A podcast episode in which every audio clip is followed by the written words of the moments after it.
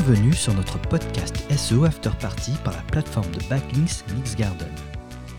SEO After Party, ce sont des tips, des retours d'expérience, un moment convivial et surtout des invités de haut niveau. Pour le deuxième épisode, j'accueille Sylvain Perronnet, fondateur de Babar et de l'entreprise X-Labs. C'est grâce à lui que j'ai pu faire mon tout premier event SEO, mais aussi ma toute première conférence devant un public SEO. Salut Sylvain, ça me fait vraiment plaisir de t'avoir aujourd'hui. Salut Jackie. Est-ce que tu peux te présenter en quelques mots? Tout à fait. Donc, euh, je m'appelle Sylvain Perronnet. Je suis le patron de deux entreprises, XLab et Baba. J'ai une carrière universitaire qui est devenue une carrière d'entrepreneur euh, dans le machine learning, le SEO, etc. Voilà, je fais de la formation, je fais des outils, je fais plein de choses. Avant de commencer, les Perronnets c'est plus qu'une entreprise, c'est une famille. Peux-tu nous présenter les autres membres de ton équipe? Alors, tout à fait. Euh, D'abord, donc, en fait, il y a deux équipes de fait euh, qui se recoupent largement. Euh, historiquement, donc, il y a une équipe qui est dans le cadre de, la société qui s'appelle les X-Lab, X-LABS. Il y a un I pour commencer le truc, c'est pas le X la, lettre, euh, qui est là vraiment une histoire de famille. Donc, c'est une société, bah, d'abord, l'actionnariat est très familial aussi. Hein, il, représente assez bien les employés. Et dans les employés, donc, il y a la, fratrie Perronnet qui est composée de ma sœur Lucie, la plus jeune de la famille, mon frère Guillaume et moi-même. Et puis également de Thomas, euh, qui est un ami euh, euh, que je connais depuis vraiment très très longtemps, puisque je l'ai connu, il était étudiant et moi enseignant. Et puis après, on a travaillé ensemble dans le cadre de sa thèse. Puis il m'a suivi à l'université où il est devenu enseignant-chercheur. Et puis il m'a suivi au X-Lab et il est associé dans la société. Et donc c'est effectivement, c'est vraiment une, famille avec on n'a pas toujours travaillé en famille. Hein. Euh, moi, j'ai commencé en 2014, j'étais complètement tout seul, euh, même si Guillaume avait sa propre entreprise et qu'on travaillait ensemble pour la partie formation. il m'a rejoint en 2016. 2016, qui est l'année où d'ailleurs Lucie nous a rejoint aussi. elle était rédactrice indépendante et puis on a décidé de travailler ensemble pour monter en, gamme dans le pôle édition euh, et puis euh, faire euh, voilà, toutes les tâches du SEO un petit peu associées à la partie contenu. Et Thomas nous a rejoint aussi à ce moment-là pour travailler plus sur les prestations de machine learning puisque c'était une, grosse partie de notre activité à l'époque. Et puis à côté des X-Lab, il y a donc cette autre société Babar où Guillaume et Thomas sont aussi. Et puis il y a aussi trois autres personnes qui sont pour, pour certains un, ami de longue date. Hein, ça fait plus de 15 ans, je pense, maintenant. Euh. Et puis euh, d'autres personnes, dont par exemple euh, quelqu'un que j'ai rencontré pendant ma thèse, qui est le co-dirigeant de la boîte. On enseignait ensemble. Ça a été mon premier collègue d'enseignement, techniquement, par exemple, quand j'ai commencé ma carrière. Donc voilà, on est sur, sur des, dire des groupes qui se connaissent depuis très longtemps, en fait. Ce qui est, ce est peut-être le point clé, hein, plus que dire que c'est familial, c'est de dire qu'on est des gens qui on se connaît avant de travailler vraiment ensemble dans les sociétés. ce qui, quelque part, alors, ça facilite pas toujours les choses, mais disons que ça aide à, connaître les, qualités, mais aussi les défauts de chacun. Euh, parce que, en fait, euh, moi, je pense que bien travailler ensemble, c'est plus euh, être capable d'accepter les défauts des autres que de, mettre en avant leurs qualités, des fois même. Et donc, je pense que c'est vraiment quelque chose qu'on peut faire parce qu'on se connaît très bien. Bien sûr, en famille, c'est évident, mais même dans des relations amicales ou professionnelles antérieures, en fait. Et ça, je pense que c'est très important. Et comment vous faites justement pour pas euh, parler trop de travail tout le temps, puisque en famille, ça peut être un peu compliqué? Ouais, on travaille quand même euh, ensemble tout le temps et on, discute beaucoup de travail, euh, quoi qu'il arrive, d'autant que mes parents, qui ne sont pas salariés, ils sont à la retraite, hein, sont quand même impliqués aussi ah dans la vie de la société. Ma mère est ancienne comptable, elle nous aide beaucoup, etc. Donc on est vraiment sur, sur quelque chose où bah, tout le monde est, finalement partie prenante hein, dans, tout ça. Euh, moi, j'ai tendance à trop parler euh, du boulot quand on est en famille. Euh, il y en a d'autres qui arrivent plus à faire la part des choses. Non, moi, c'est pareil. voilà, ça m'étonne pas. Ouais. Et, et, donc, on, essaye de faire en sorte de, bah, des fois, d'éviter complètement d'en parler, mais c'est vrai que c'est pas toujours facile. surtout quand il y a des moments de grosse pression au boulot, hein, ça arrive. Quand c'est des moments plus cool et tout, ça, ça, va c'est enfin, voilà, un truc qui, se fait un statu quo, et puis quand quelqu'un en parle trop, on lui dit. Hein. je veux dire, entre nous, on peut, se dire les choses. Je veux dire, il y a des exemples même euh, au-delà de la famille. Euh, avec Thomas, euh, tous les vendredis soirs, on fait assez souvent ce qu'on appelle le Champagne Friday. On parle un peu boulot, mais pas trop, c'est pas l'objectif. Quoi. Et donc, voilà, on, La fameuse photo du vendredi sur Instagram Exactement, voilà. Et, donc, on essaye de, de, faire la part des choses parce que sinon, ça tourne un peu en rond quand même. Mais bon, c'est pas toujours facile. Et Est-ce qu'au sein de l'équipe, euh, tout le monde décide un peu qui a le plus d'idées ou, et comment, comment vous fonctionnez concrètement? Ah, c'est une question qu'on nous pose souvent, euh, euh, notamment sur la partie décision. Alors de fait, je suis le patron, mais alors moi j'essaye d'écouter tout le monde, mais il y a beaucoup de décisions qu'on prend de manière collégiale avec une voix, une personne, même si ce n'est pas forcément la réalité après des, actions dans la boîte. Mmh pour plein de raisons. Déjà parce que c'est familial et que ce qui compte, c'est d'abord le vivre ensemble pour nous. C'est que tout le monde réussisse à, remplir ses objectifs de vie qui ne sont pas forcément les mêmes pour tout le monde. Et puis, euh, en plus, il y a un truc qui est dans une si petite structure, on ne peut pas travailler euh, malgré soi, en fait. Et donc, il faut euh, être volontaire pour, pour tout.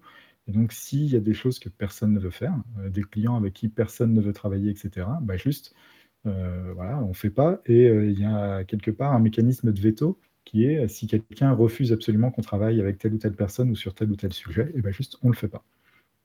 Après, il y a des décisions qui sont des fois plus complexes, euh, et, là, euh, si, on n'est pas tous d'accord, euh, de fait, je vais arbitrer, très probablement, même s'il y a des, espèces de pôles. Hein. C'est-à-dire que, par exemple, tout ce qui est formation, les gens, des fois, des fois c'est marrant parce que les gens s'adressent à moi, mais le responsable de formation chez nous, c'est Guillaume, c'est pas moi. Voilà. Mmh. Et donc, euh, c'est lui qui, in fine, euh, va être, euh, c'est lui qui s'y connaît le plus pour toute la partie administrative de ça, qui va mettre les choses en place au niveau du web, etc. Donc, c'est plutôt lui. Si on est sur la partie contenu, c'est Lucie. Parce que c'est elle qui sait, etc. S'il y a des problèmes liés au code, en particulier pour faire du machine learning, c'est Thomas. Enfin voilà, il y, a des, y a des choses où finalement le plus compétent décide. Quoi. Mmh. donc toi, tu chapotes un peu le tout Voilà, j'essaye. Pas toujours facile. Là, ils m'en font baver aussi. Et j'avais une question justement tout à l'heure quand tu disais que tu es passé du monde universitaire euh, au monde entrepreneurial. Hmm. Comment s'est fait ce passage et est-ce que c'était un passage logique alors, euh, moi, déjà, j'ai un profil particulier. Après ma thèse, j'étais déjà allé monter une boîte. Puis après, euh, ça s'était pas super bien passé. J'étais reparti à l'université, etc. Euh, quand je suis rentré à l'université définitivement, c'est-à-dire avec un poste de titulaire, euh, j'ai eu une carrière qui a très très bien démarré pour le coup, euh, avec un très beau poste sur les dernières années à Caen, à la fac de Caen en tant que professeur. Et, alors moi, je ne fais pas de reproches, je n'ai pas d'amertume par rapport au, milieu universitaire particulièrement, mais je pense qu'on peut dire que sur depuis quelques années, depuis une dizaine d'années, il y a moins d'argent dans le milieu universitaire. Euh, bien travaillé est, à mon avis, devenu, moi je pense, impossible, en tout cas pour quelqu'un comme moi. Donc j'ai choisi de partir à cause de ça, principalement, parce que j'estimais que je n'avais pas les moyens de mettre en place ce que j'avais envie de faire. Euh, voilà, donc, donc j'ai choisi de partir. Donc c'est d'une certaine manière naturel par rapport au constat que je faisais. Est-ce que c'est naturel dans la vie des chercheurs? C'est plutôt rare de faire ce que j'ai fait. Mmh. Euh, mais moi, je pensais que c'était la meilleure chose pour moi. Donc, euh, moi, je me pose pas trop de questions. Hein. Si je pense que quelque chose est bon à faire, je le fais sans trop discuter. Donc, je suis parti de, l'université. Euh, moi, en plus, je suis parti définitivement puisque je ne fais plus du tout partie de la fonction publique. Il y a des gens qui sont dans des mécanismes où ils peuvent revenir, etc. Moi, je ne peux plus revenir.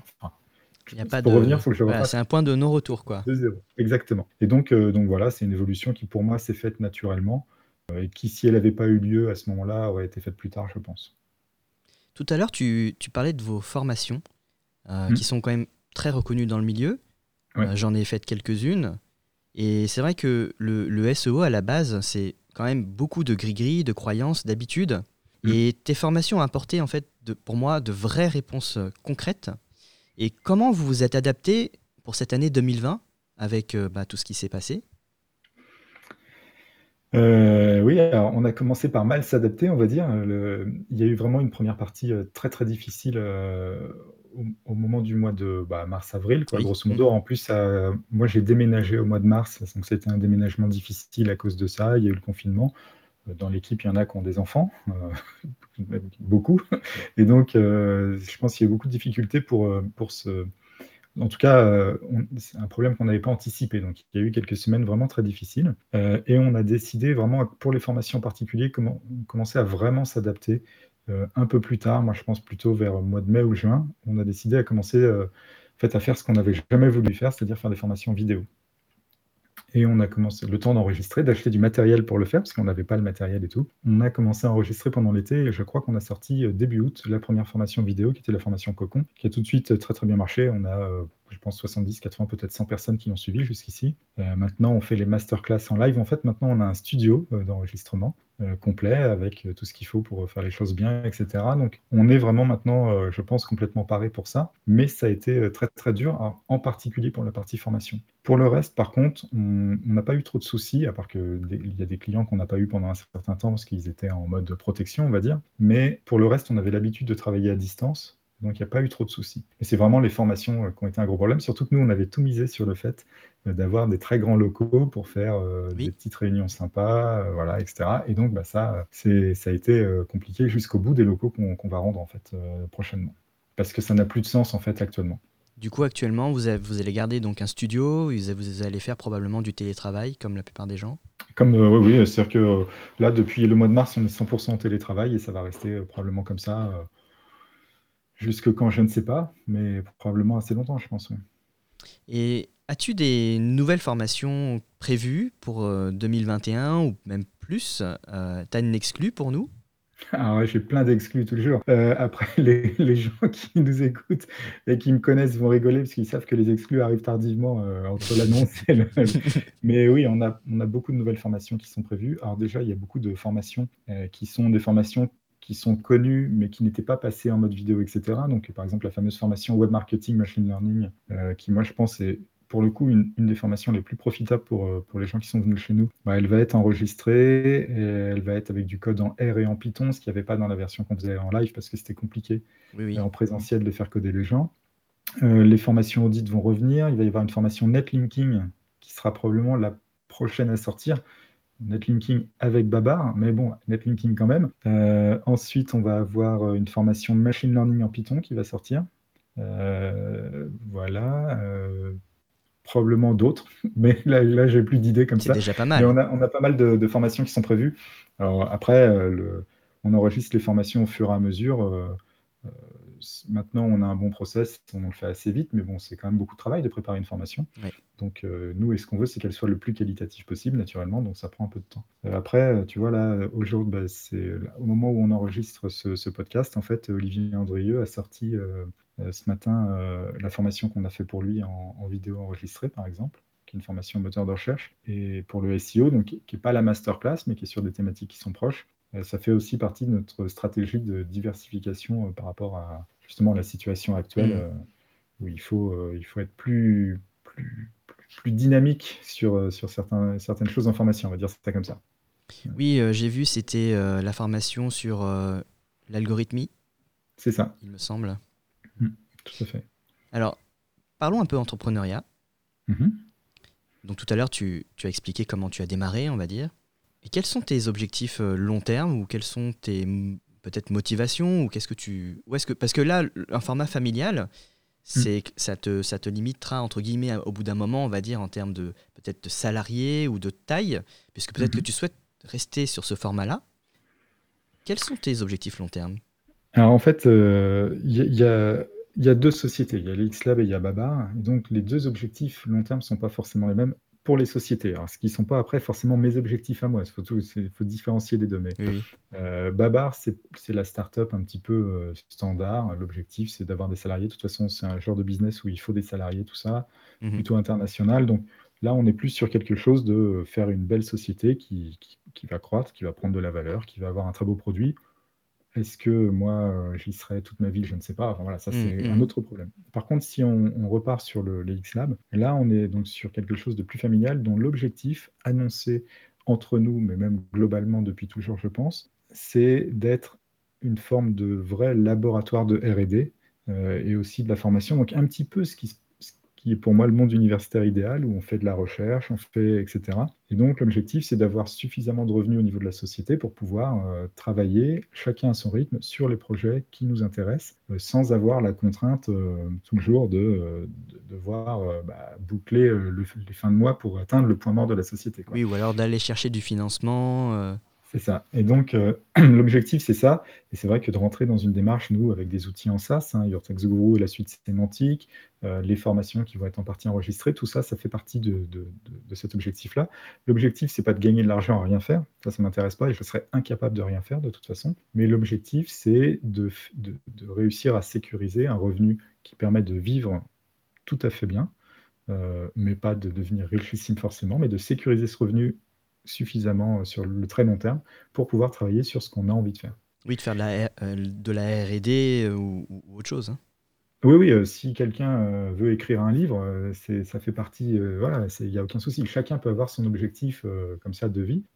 moi, c'est plutôt des choses qui sont liées à des projets scientifiques, mais voilà, chacun peut avoir son propre projet. C'est très drôle parce que moi, l'une de mes motivations, c'est aussi de d'avoir une sécurité financière et de pouvoir écrire mon livre.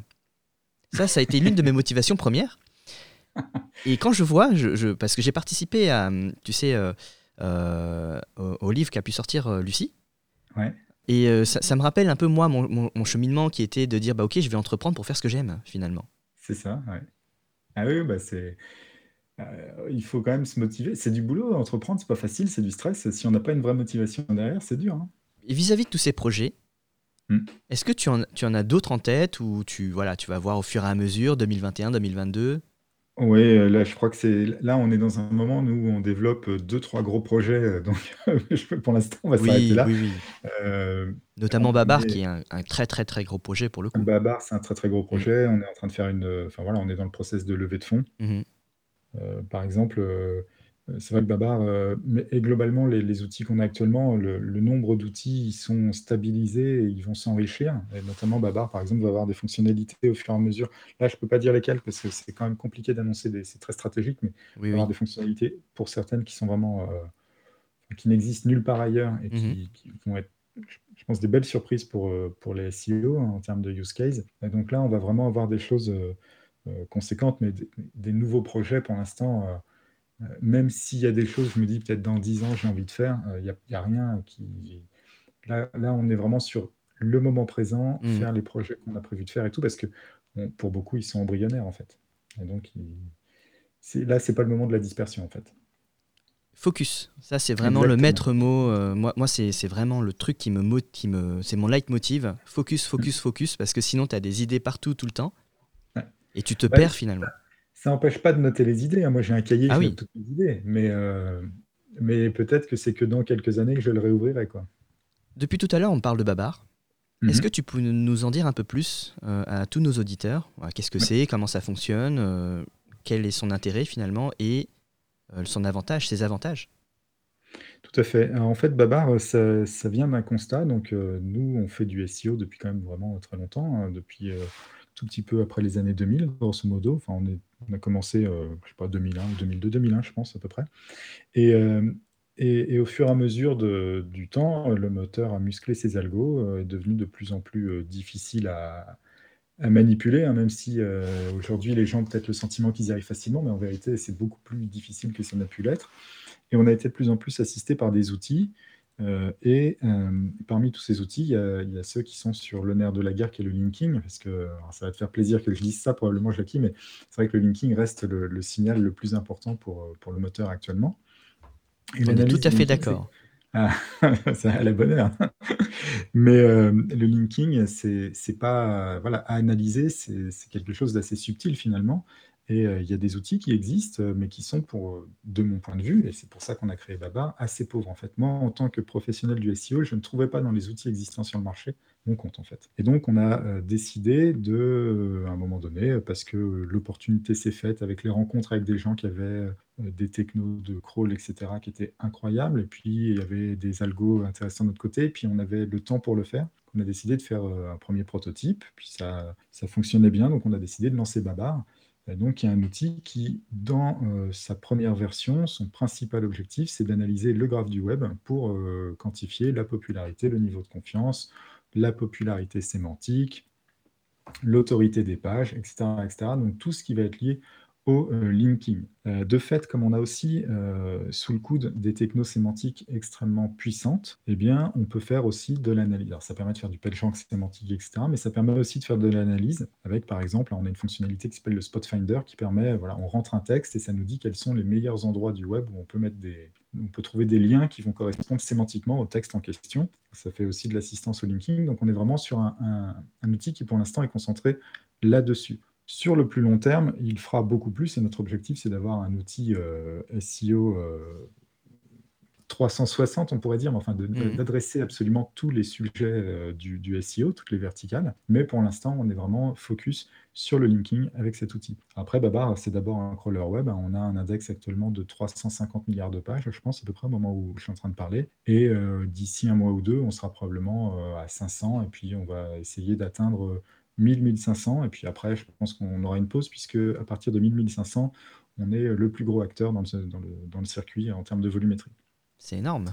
Oui, euh, bah, oui c'est oui, pas mal. ouais. Et ce qui nous différencie des autres outils, euh, bah, d'abord, c'est qu'on a des métriques qui n'existent nulle part ailleurs. Le PageRank sémantique, ce qu'on appelle la semantic value, euh, Mhm. ce Spot Finder, ce qu'on appelle le Babar Authority Score, hein, qui est un, un score d'autorité agrégée. Tout ça, ce sont des choses qui n'existent pas ailleurs. On a euh, une métrique qui s'appelle la force induite, qui permet de quantifier la valeur hypothétique d'un lien euh, qu'on souhaiterait faire entre deux pages, quand il n'existe pas et qu'on doit décider s'il est intéressant ou pas. bah, ça nous dit combien il vaudrait s'il existait sur le web. Euh, et puis euh, ensuite, euh, je pense que pour les métriques qui sont communes à d'autres outils, je pense notamment on a une métrique de popularité assez standard hein, qui existe chez Majestic par exemple sous le nom de CF, où on a une métrique qu'on appelle chez nous la trust value, donc je vous laisse deviner l'analogue ailleurs. Ce sont des métriques que je pense on calcule mieux que les autres pour plein de raisons techniques que je pourrais commencer à expliquer, mais notamment la vraie raison, c'est que nous, on, calcule les métriques au niveau des pages et pas des sites ou des domaines, et que c'est après qu'on transpose l'information au site ou au domaine si les gens le souhaitent. Donc on fait exactement ce que fait le moteur, et pas un espèce de, calcul qui approxime ce que fait le moteur. Ce qui est différent, nous, en fait, grosso modo, on fait tourner un micro-moteur de recherche. C'est un moteur de recherche qui ne fait pas tout ce que fait un moteur standard, quoi. juste pour fournir de l'information, qui est de l'information surtout B2B, il ne faut pas se mentir, puisque nos premiers clients, c'est quand même les gens qui sont des professionnels du web, puisque je, je doute qu'un amateur particulier qui a un petit site web réussisse à forcément bien utiliser toute la richesse d'un outil comme ça. On va revenir euh, sur une. ouais. Excuse-moi. On va revenir sur une Non, petite fonctionnalité, la force induite. Ouais. Tout à l'heure, tu Oui. en as parlé rapidement. Ouais. Et euh, c'est vrai que c'est vachement utile lorsque tu souhaites acheter un lien. Mm. Tu te demandes est-ce que ça vaut le coup de le prendre ou pas? Alors qu'aujourd'hui, enfin, jusqu'à maintenant, ce qu'on faisait, c'était bah, ok, on achète et puis on voit. C'est ça. Là, en fait, avant de dépenser ton budget, tu testes et tu te dis, bah voilà, probablement, je vais gagner tant. Est-ce que ça m'intéresse ou pas? Est-ce que ça vaut le coup de mettre tant d'argent ou pas dans un, dans un lien? Et, et là, honnêtement, nous, c'est quelque chose qu'on utilise beaucoup. Du coup, on, on a un abonnement chez vous. C'est quelque chose qu'on utilise beaucoup, en fait. Oui, bah, mais ce qui, est intéressant quand les gens utilisent la force induite pour la première fois, c'est que les gens, la, la plupart des gens ont l'habitude de manipuler une métrique euh, absolue. hein, il y en a partout ailleurs, mais nous aussi, on en a un. Quand on prend par exemple euh, ce qu'on appelle donc la, le host value, par exemple, qui est au niveau du host, donc du sous-domaine, la valeur de popularité, donc l'analogue du CF pour le coup, euh, les gens disent bah voilà, j'ai une valeur de, je sais pas, euh, 80, euh, mon, mon lien vaut 80. Mais c'est pas vrai en fait. Le lien, il ne vaut pas 80. Le- la valeur maximum du lien, c'est 80. Mais ce que calcule la force induite, c'est tous les amortissements qui sont dus au niveau de confiance, à la proximité sémantique, etc.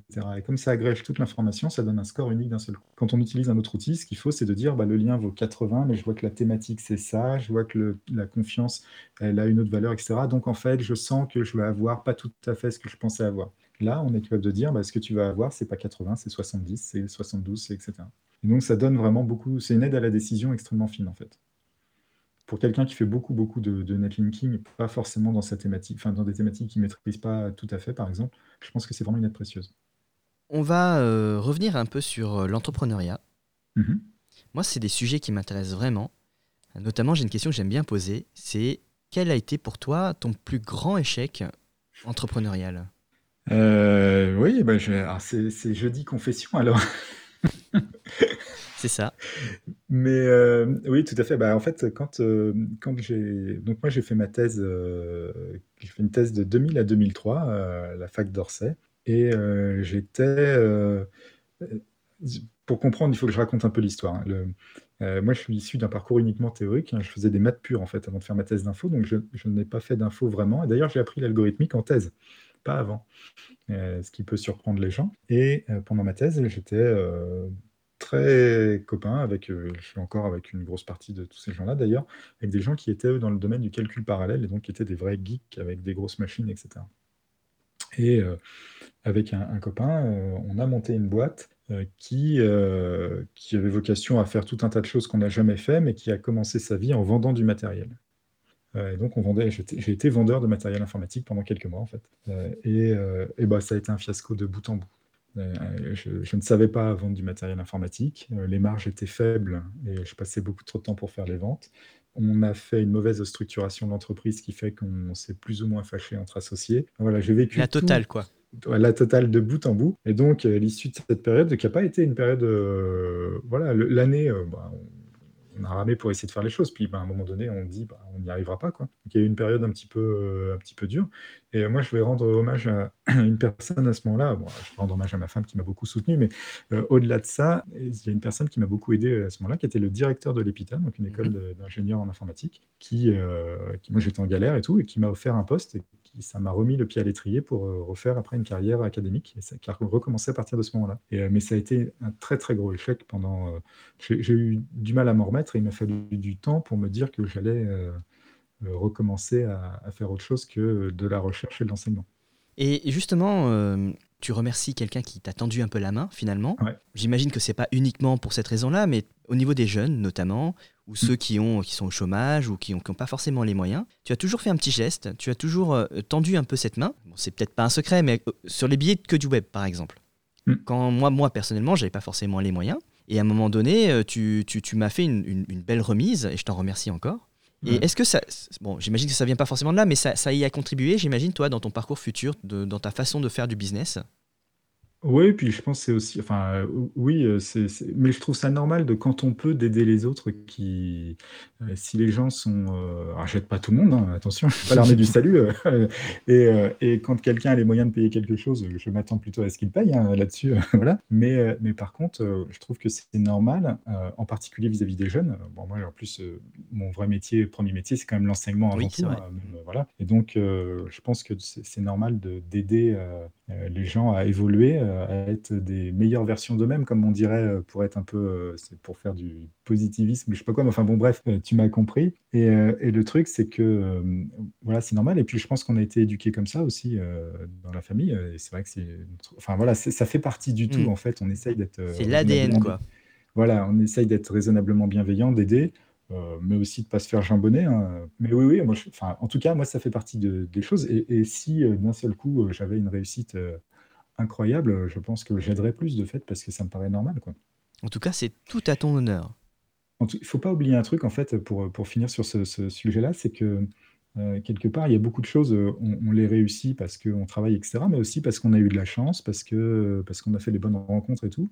Et donc, c'est aussi normal de, de, permettre aux gens d'avoir des fois euh, cette petite chance en plus, euh, cette rencontre, etc. Tu as participé récemment à notre event SEO Garden Party. Oui, tout à fait. Et euh, tu n'avais pas beaucoup de temps pour répondre aux questions. Et non, parce que j'ai été un peu bavard. Après, tu n'avais que 5 ou 10 minutes et on a eu 39 pages de questions. D'accord. Pas que pour toi, évidemment, c'est pour tous les intervenants. Mhm. Et on s'était dit qu'on pouvait, euh, via ce podcast, répondre aux questions qui manquaient. Tout à fait. Qui restaient euh, sans réponse. Donc, on en, a, on en a pris une bonne partie d'entre elles. Et je vais te les poser maintenant. On va essayer d'y répondre assez rapidement. Une question qui vient de Kendox. Préconises-tu de faire des pages qui envoient des liens vers nos liens, donc façon link farm, pour faire circuler le jus euh, oui, tout à fait, je le préconise. Euh, c'est dans le modèle du surfeur aléatoire, c'est vraiment ce qu'il faut faire pour, euh, pour amplifier la popularité. Euh, par contre, je préconise de le faire de manière subtile. Hein. Il ne faut pas euh, faire des espèces de liens réciproques, ce qu'on appelle des pages de boost euh, par bloc de 10 000 sur chaque site. Mais en tout cas, oui, je préconise de faire. plus on fait le chemin autour de ces pages web, mieux c'est. Donc, c'est définitivement, je dis qu'il faut faire ça. Alors, pour le coup, je conseille tes masterclass pour répondre à ces questions-là. Tout à fait, oui. Maintenant qu'elles sont, on va dire, à distance, autant en, en profiter. Voilà. C'est ça.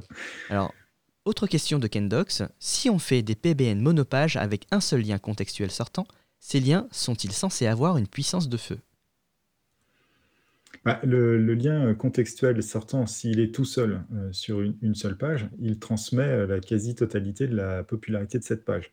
Euh, par contre, euh, si le PBN en lui-même, euh, si la, page en question euh, n'a pas une bonne popularité, on transmet 100% de pas grand-chose. Donc après, la vraie question, mmh. c'est est-ce que ces monopages sont puissantes ou pas? Mais en tout cas, le lien en lui-même, Euh, c'est un, lien à fort, c'est un fort puissance de transmission, mais euh, c'est comme si on met un, gros robinet sur un petit réservoir, on fait sortir très vite pas beaucoup d'eau.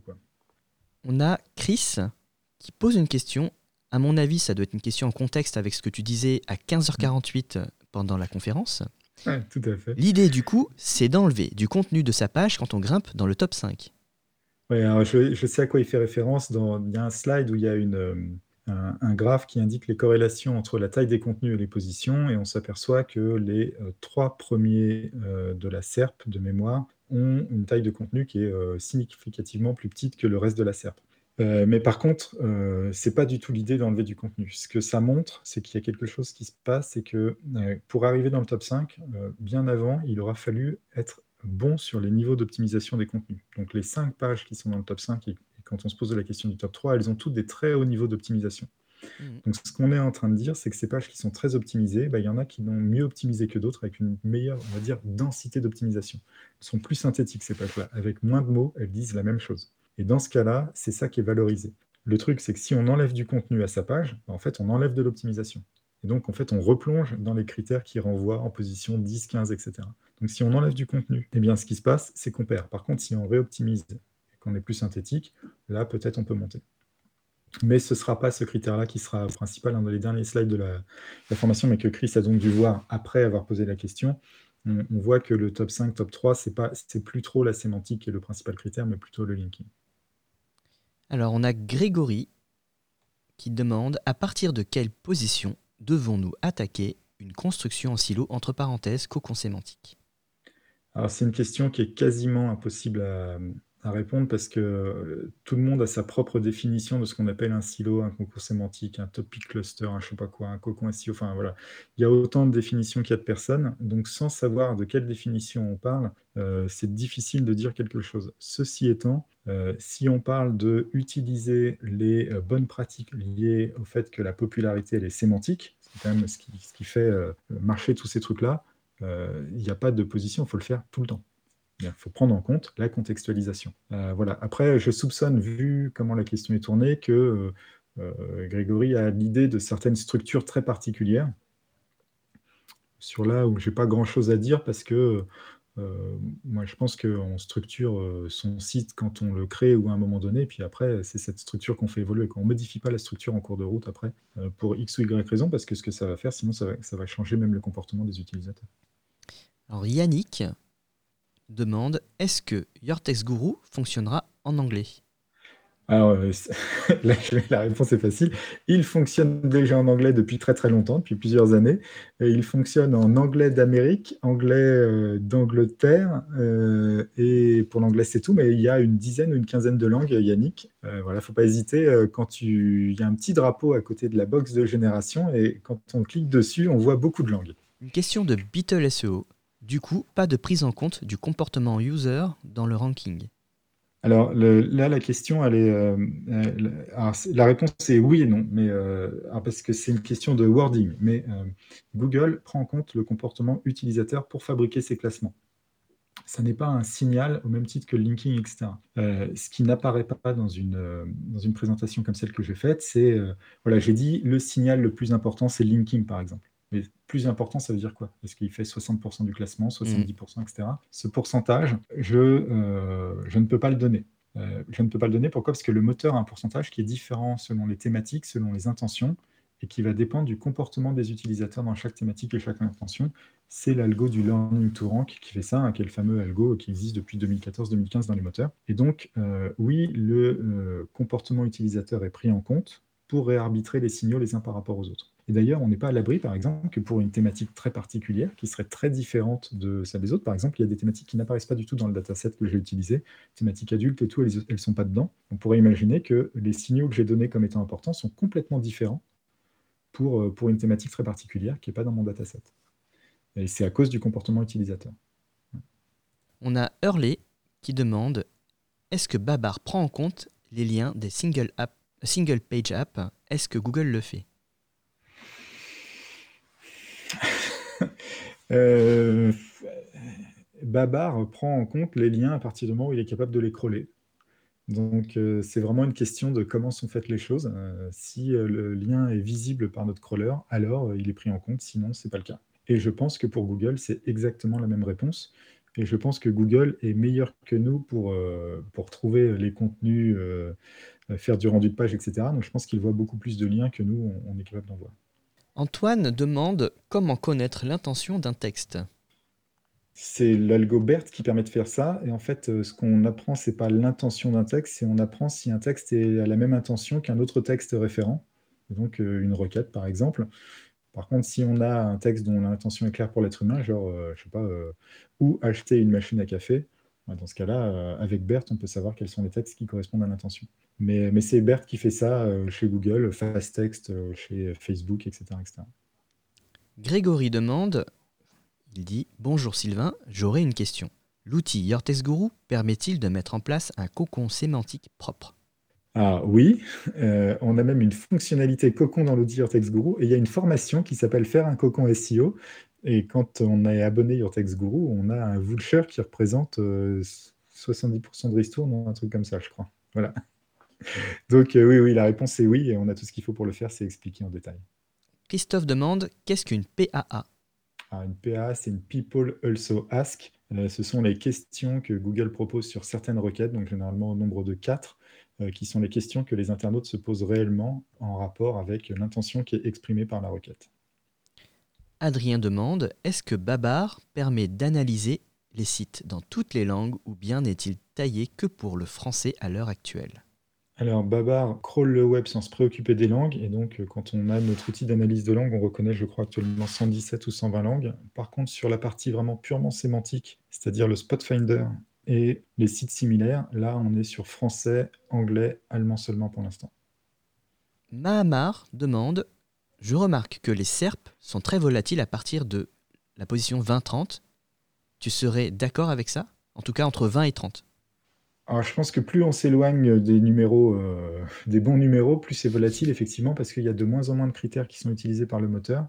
Et donc, euh, certains critères qui sont euh, plus dynamiques sont beaucoup plus forts. Par exemple, la sémantique est très très importante quand on est dans des positions plus profondes. Et, donc, la moindre modification sémantique va tout de suite avoir un impact sur les positionnements. alors que plus on avance, plus en fait les critères de la page en elle-même deviennent importants, et donc plus on a des, des choses qui sont, qui sont stables. Une autre question d'Adrien. Plutôt que modifier son texte en cours de route pour l'optimiser, n'est-il pas plus judicieux de faire un nouvel article optimisé à fond pour le top 3 et ainsi éviter le déclassement lié aux transitions rank qui peut durer longtemps? Je sais pas, Lagui, qu'est-ce que t'en penses toi? Euh, moi personnellement, je referai pas un texte puisque si ma page est déjà positionnée, j'y touche pas. C'est ça. Ou alors je l'optimise, mais justement, je la remplace pas par une autre page. Moi, je pense que euh, c'est toujours pareil. Euh, si on modifie un texte qui est 25e, bah, entre modifier un texte qui est 25e ou refaire un texte, je pense qu'il n'y a pas. Voilà, pour le coup. Euh, Autant modifier le texte qui est 25e, quoi. Voilà, mais, bah, mais, mais si on a une page qui est sixième ou septième, il faut la modifier parce qu'elle est déjà super bien rankée en fait. Mmh, mmh. Euh, tiens, je vais en profiter pour dire un truc. On reçoit énormément de, messages dans le support euh, Your Text Guru, des gens qui disent Ah, je comprends pas ma page, je vois pas bien ce qu'il faut faire pour l'optimiser. Puis ils nous envoient la SERP, ils sont déjà premier ou deuxième. Quand on est premier ou deuxième, surtout, on modifie pas son texte. Euh, si on est deuxième, on fait des liens. Si on a vraiment un danger SEO qui est crapuleux, peut-être on diminue un peu trop le risque. Mais surtout, si on est déjà si on est premier, on fait juste rien du tout. C'est ça, tout à fait. Et si on est deuxième, on se pose sacrément des questions sur ce qu'on fait, mais on ne modifie pas les contenus, parce que Google met quand même en avant des contenus. Quand on est deuxième, c'est que le contenu est considéré comme très bien. Voilà. Faut pas... je préfère le dire. Voilà. On a une dernière question d'Arthur. Sur Twitter, j'ai vu que TFIDF allait être potentiellement obsolète. Quel est ton avis? Alors, je vais, je vais d'abord répondre en, un mot. Non, ça ne va pas être obsolète. Euh, euh, en fait, y a, le problème, c'est que les gens ne comprennent pas bien ce qu'était FIDF, etc. Euh, j'ai un bouquin, à toutes les formations, je parle toujours du même bouquin, je l'ai sous les yeux et je, triche, hein, vous ne voyez pas, mais Recherche d'informations, applications, modèles et algorithmes par Massi Reza Amini et Eric Gossier aux éditions Erol. Euh, si vous regardez page 25 de ce bouquin, vous verrez, ça parle de la TF-IDF d'origine. Et la TF-IDF d'origine, c'est 12 à 15 formules différentes. Donc déjà, la TF-IDF, ça ne veut rien dire. C'est un principe qui consiste à dire, je prends l'information de fréquence d'un mot et je prends les fréquences dans un corpus. Donc c'est un, un, principe plus qu'une formule. Euh, souvent, les gens parlent de BM25, c'est une évolution de TF-IDF en fait. Donc c'est un raffinement. Donc en fait, BM25, c'est TF-IDF en vérité. Mmh. Les gens parlent beaucoup de DeepCT en ce moment. Et c'est pour ça qu'ils disent que TF-IDF ne va plus exister. DeepCT, si vous lisez l'article scientifique, ça dit dans l'introduction que DeepCT, c'est une nouvelle version de la TF-IDF. Donc la TF-IDF, elle n'est pas obsolète, c'est au fur et à mesure, ça évolue, mais toujours tant qu'on est dans de l'informatique avec euh, des vecteurs et où on compte les, choses, on aura toujours de la fréquence de euh, mots qui vont être utilisés d'une manière ou d'une autre. Est-ce qu'on utilise la formule de la TF-IDF des années 62 ou 70 La réponse est non. Certains l'utilisent hein, pour euh, certains outils d'optimisation et tout, mais, la réponse est non. les moteurs n'utilisent plus ça depuis longtemps, mais les concepts restent globalement les mêmes. Ce qui a été rajouté en plus, par contre, ce sont les outils comme BERT qui, eux, font de l'analyse de contexte et qui permettent d'enrichir cette information. Et notamment, par exemple, les gens se posent beaucoup la question, mais euh, nous, on a de la sémantique dans Urtext Guru, c'est de la sémantique d'optimisation. Euh, il y a de la sémantique dans Babar, c'est plutôt de la sémantique d'intention, ou vraiment de la sémantique telle qu'on l'entend dans les, choses plus modernes. Dans les deux cas, c'est des vecteurs de contexte modernes, mais dans un cas, c'est pour l'optimisation, dans l'autre cas, c'est plus pour l'intention, par exemple. Donc, il faut pas. Voilà, il y, a plusieurs choses qui vont, euh, vont en collision. D'ailleurs, dans l'exposé euh, que j'avais fait euh, pour, ton event, euh, il y avait. J'ai parlé de Berthe un petit peu. Le problème, c'est que pour Berthe, pour l'instant, on n'a pas beaucoup de d'infos sur. c'est trop récent pour qu'on soit capable de dire vraiment grand chose. Aujourd'hui, on n'est pas assez à travailler dessus pour se rendre compte de, l'effet que ça a, par exemple. Pour conclure la session de questions-réponses justement de cet exposé, hmm. moi j'aurais une question. Vas-y. Si tu avais un seul tips à donner en SEO, lequel ce serait? Euh, Un seul tips? Waouh euh, J'ai le droit à deux tips? Vas-y. Plus on en a, mieux c'est au final. Ah, c'est terrible ce que je veux dire, mais le plus gros tip, ce qu'il faut faire, c'est faites des liens euh, depuis des sites contextualisés. Ça, c'est le, truc le, plus important. sinon, il y a un tips peut-être plus immédiat pour ceux qui font de la rédaction de contenu. En ce moment, il y a une astuce quand même euh, quand on écrit un contenu, euh, Google est très attaché à l'intention et au PAA. Vous écrivez euh, une intro et surtout vous faites quatre paragraphes avec chacun qui a un sous-titre qui est une PAA et vous répondez en quelques phrases à la PAA très clairement. Après, vous pouvez mettre d'autres choses autour, etc. pour meubler, mais si vous faites ça, vous êtes sûr que vous avez une intention qui est très très proche de celle qui est attendue par le moteur. Super tips, merci beaucoup Sylvain. Ceux qui ont été à tes conférences, à Que du Web, ou, euh, ou justement pendant euh, l'event que du web ou à tes formations, ont pu remarquer tes clins d'œil pour les loutres. Et d'où te vient cette passion? Alors ça, c'est très très ancien, ça vient de l'époque de ma thèse euh, ou à une pause où voilà, quand on est en thèse, c'est un moment difficile psychologiquement. Des fois, on, a, boit du noir parce qu'on n'a pas eu les bonnes idées, etc. Puis des fois, on est entre thésards euh, je parle d'une époque où euh, c'est une autre époque maintenant. Euh, quand j'étais en thèse à la fac d'Orsay, on avait un bureau qui avait été banalisé, qui était la salle fumeur. Donc c'était un espèce de truc où il y avait une fumée qui passait sous la porte et tout. Je passais pas mal de temps là-dedans. Et, et je sais pas, d'un seul coup, on s'est mis à raconter un peu tout et n'importe quoi. Et est arrivé le pari de, de, mettre dans un exposé assez sérieux que je faisais le mot loutre et le mot ornithorynque d'ailleurs à l'époque. Euh, et donc, bah, j'ai brillamment passé la barre. L'exposé n'était pas fameux, mais en tout cas, j'avais mis le mot loutre. Et puis après, je l'ai mis partout. Et puis c'est devenu euh, une blague récurrente avec euh, la personnalisation de la blague sous la forme de Bob la loutre, qui maintenant nous accompagne à peu près partout, donc dans mes exposés, euh, aux conférences, etc., etc. Que du web, on a fait un peu too much cette année avec une loutre géante qui faisait 2 mètres de haut, voilà, mais ça fait partie du truc. Ça fait parler aussi. Tout à fait. Mais certains plus malins que nous ont dit qu'on aurait dû mettre la marque sur la loutre, puisqu'elle s'est promenée dans le métro et tout après. Elle est même passée à la télé, je crois, euh, grâce à Patrice Laroche. Tu proposes souvent de la lecture sur Twitter ou sur ton site web Une belle étoile. Admettons que c'est la fin du monde, et s'il n'y avait qu'un seul livre à sauver, lequel ce serait et pourquoi? Ah, c'est, hyper dur cette question. Euh, c'est hyper dur et, et, je vais t'en proposer plusieurs. Comme ça. Parce que ça dépend de la fin du monde en question. Euh, je, vais, commencer par des trucs qui sont. Euh, je, les, ah oui, je, les, ai sous les yeux, mais vous ne les voyez pas. Moi, j'en ai certains sous les yeux. Euh, moi, je suis très branché philo et sociologie, en fait. Les gens ne sont pas forcément au courant. Donc, j'emmènerai forcément, je pense, tout de suite, j'aurais envie d'emmener un, truc de philo. Moi, j'emmènerais le bouquin de Bertrand Russell. C'est une, énorme anthologie sur l'histoire de la philosophie occidentale. Euh, alors moi, j'ai que des bouquins très sérieux. Hein, ça va pas faire rêver forcément tout le monde. Mais... Et donc voilà, c'est un bouquin qui passe la philo depuis euh, les grands classiques jusqu'au monde plus moderne. Hein. Bertrand Russell, il est, mort, mais c'était un contemporain du XXe siècle. Donc il y, a, pas mal de choses là-dedans et ça remet en perspective la, la philosophie et l'histoire. Je trouve que ça, c'est très très important. Euh, voilà, donc ça c'est un bouquin euh, que j'adore euh, et, c'est énorme. Donc si j'étais tout seul sur une île déserte, c'était la, la, fin du monde, j'aurais un peu de temps peut-être pour lire. et donc pourquoi pas, voilà. Après j'ai des trucs moins drôles. Il y a un livre que je lis tous les ans. Je donc je le connais littéralement par cœur. Ça, ça, ça, choque les gens quand je le dis. Je te le montre, toi tu le vois, mais les gens ne le voient pas. C'est Primo Levi, si c'est un homme, donc où il raconte sa vie dans les camps de concentration. c'est un truc que je lis depuis que je suis jeune pour me souvenir de ce que peuvent être les gens. Et ça, je pense que c'est euh, c'est aussi un truc qui est important, euh, une forme de devoir de mémoire là-dessus. Et je, suis beaucoup branché sur les trucs de jeunesse. Dans les autres bouquins que je conseille toujours, c'est Kawabata. Euh, il y en a plein. moi, je suis fan de, du Maître ou le tournoi de Go pour, pour le truc est de Tristesse et Beauté. Donc, ils sont deux, deux de ces bouquins que j'adore. là, il y a plus une histoire. Moi, je connais ma femme depuis le lycée. Euh, elle, dirige des musées, donc elle est très branchée euh, plus euh, sur cette partie histoire, littérature, etc. Et donc on a, des lectures qu'on s'est offert, etc. Et ça, c'est un bouquin qu'elle m'a offert à l'époque, par exemple, et qui pour moi compte beaucoup. Puis après, vraiment, si on veut rigoler cinq minutes, là, je fais plutôt des livres complètement différents. Donc, Jacques, les voit, pas vous qui m'écoutez, mais c'est Randomized Algorithm et Communication Complexity. Ce sont les livres qui ont changé ma vie. Euh, moi, je faisais des maths pures. Je pensais que l'informatique, c'était un truc un peu pour s'amuser. Et donc, j'ai lu ces bouquins d'informatique théorique euh, en début de thèse et ça a tout changé. Euh, J'étais parti pour faire de la logique mathématique comme carrière et je suis devenu spécialiste des algorithmes aléatoires uniquement parce que j'ai lu Randomized Algorithm, un bouquin qui ne va pas vous parler, mais dans les auteurs, il y a un auteur qui s'appelle Prabhakar Raghavan, que maintenant vous devez tous connaître si vous êtes SEO, puisque c'est le nouveau chef de absolument tout chez Google.